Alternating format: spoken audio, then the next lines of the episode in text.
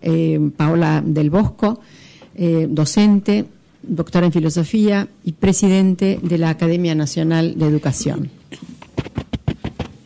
Bueno, buenos días. Me voy a dirigir especialmente a estos chicos que están acá presentes, chicos y chicas, dado que los saludó así Juan Liach. Eh, creo que ya saben que son el futuro. Yo soy el presente, no, soy el pasado todavía. Después de muerta, capaz que en el pasado y lo primero que voy a decir es que si nos ocupamos del tema de educación es por, para, por lo menos de mi parte, por tres razones fundamentales. La primera razón es que ustedes han sido llamados a la vida por adultos, su papá y su mamá, cuando todo funcionó bien, porque creyeron que la vida valía la pena. La vida vale la pena, tengamos un hijo, porque esto es lindo. Lo digo en serio, porque a veces uno pierde de esta idea, ¿no? Que alguien ha sido llamado a la vida. Ustedes no lo pidieron, no tenían idea, pero alguien le creyó, alguien dos creyeron que valía la pena y por eso los llamaron a la vida. Así que primera, el primer efecto de que ustedes han sido llamados a la vida es que nosotros, los adultos a cargo, tenemos hacia ustedes lo que se llama una responsabilidad no recíproca. Lástima que esta frase no la inventé yo, es la frase de un filósofo, pero como ven, los filósofos también dicen cosas cuerdas, que se llama Hans Jonas, amigo de Hannah Arendt, un poco más joven que ella, y que eh, pensó, esta, digamos, definiendo la paternidad, se le ocurrió que ser padre significa tener hacia el hijo una responsabilidad que no tiene correspondencia, porque el padre es el responsable de la vida y no viceversa. Está bien, después cuando los padres son viejos van a ver, van a tener que atenderlos, ¿no? Pero esa fase inicial de la vida nos tiene a nosotros los adultos, padres, madres, varones y mujeres adultos que tienen la capacidad de propio autodominio, primera fase de la adultez, y segundo, y pueden hacerse cargo de otros, madurez plena, bueno, tiene esta responsabilidad hacia ustedes. Primera razón, el mundo vale la pena.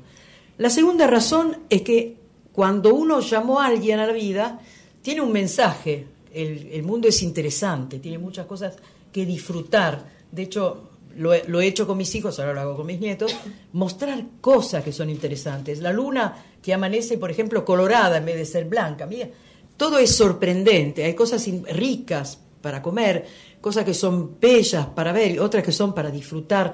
Gestos de amistad, de perdón, de ayuda que también nos regocijan en el corazón. El mundo vale la pena en ese sentido. Y finalmente, junto con eso, hay mucho para disfrutar, pero también hay mucho para hacer, porque parte de lo que le mostramos del mundo son las cosas que no hemos hecho bien. Yo acá le cuento un episodio que me lo hizo, me hizo reflexionar sobre esta idea de uno de mis hijos que pasando delante de una villa en San Isidro me dijo, mamá, ¿qué son esas casas tan feas? Entonces yo puse voz de circunstancia y dije, bueno, son casas de gente pobre. Y él se quedó callado, tenía siete años creo, y al rato me dice, ¿qué? ¿A ellos les gusta así? Que es una pregunta fundamental, ¿no? Es como te bombardea en la base de apoyo. Tuve que decirle, no, no le gusta así. Simplemente lo, es lo único que lograron para vivir. Y al rato se quedó callado y me dijo, ¿y no se puede hacer algo?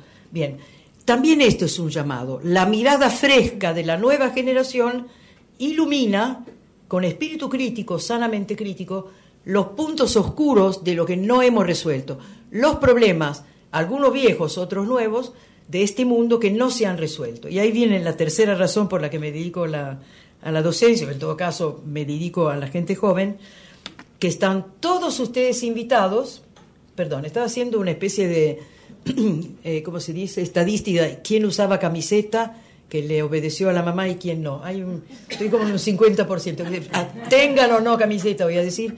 Están invitados a participar personalmente. Perdón, dice que me falta un minuto. ¿Qué? ¿Hablé nueve? No, no importa, No lo puedo creer, Nico, discúlpame, pero no te creo. Todavía no. Em, esto es lo sombrero. Y finalmente, invitados a participar con ideas, actitudes y acciones superadoras, es decir, que nos traigan a nosotros a cargo lo que nos hemos arremangado, esas visiones nuevas que nos hacen falta. Rápidamente, ¿qué significa educar con calidad, una buena calidad de educación? Yo puse como primera idea esto de la responsabilidad no recíproca y después un compromiso con la justicia. Uno educa en un ámbito de justicia para fomentar la justicia, que tiene muchas aristas. Una de estas es la de recibir lo que le hace falta, pero la otra es prepararse a dar de acuerdo a lo que ustedes saben dar, porque eso también es parte de la justicia, no solamente recibir a cada cual lo que le hace falta, sino que uno aprenda, conozca lo que tiene para darlo en esa misma medida. Algunas, algún tipo de entrenamiento para los docentes o educadores. El primero, una buena formación. Significa una formación de calidad. Ustedes saben que el conocimiento en el mundo crece y por lo tanto periódicamente hay que hacer una síntesis y elegir lo más importante. Y eso significa una visión de conjunto y la capacidad de extraer eh, los contenidos que no pueden ser dejados de lado. Después los especialistas profundizarán lo que se dejó de lado, pero la buena formación implica una síntesis con una visión de conjunto de, de buena calidad. ¿Qué atenta contra eso? Encarar el trabajo docente de una forma mecánica, de una forma, no sé cómo decir, automática, con espíritu de oficina que uno marca la hora de entrada y salida, sin el compromiso personal, escuchen esto, con el material más noble de trabajo con el que uno tenga que tener contacto. ¿no? Ustedes son, representan la materia prima de mejor calidad, más que brillantes, zafiros, oro, energía atómica, del que disponemos. Así que la actitud tiene que ser de quien se acerca a lo más importante buena formación, una actitud de apertura, esos vínculos de los que vos hablaste, finalmente la atención a cada uno, cada persona merece existir bajo la mirada de su docente, por lo menos en algún momento del día o de la semana, que tiene que existir de manera, digamos, muy evidente, finalmente, el reconocimiento de parte nuestra de los talentos que cada uno trae, y la exigencia en base a esos talentos. Porque una educación sin exigencia no hace crecer. Bueno, hago rápido.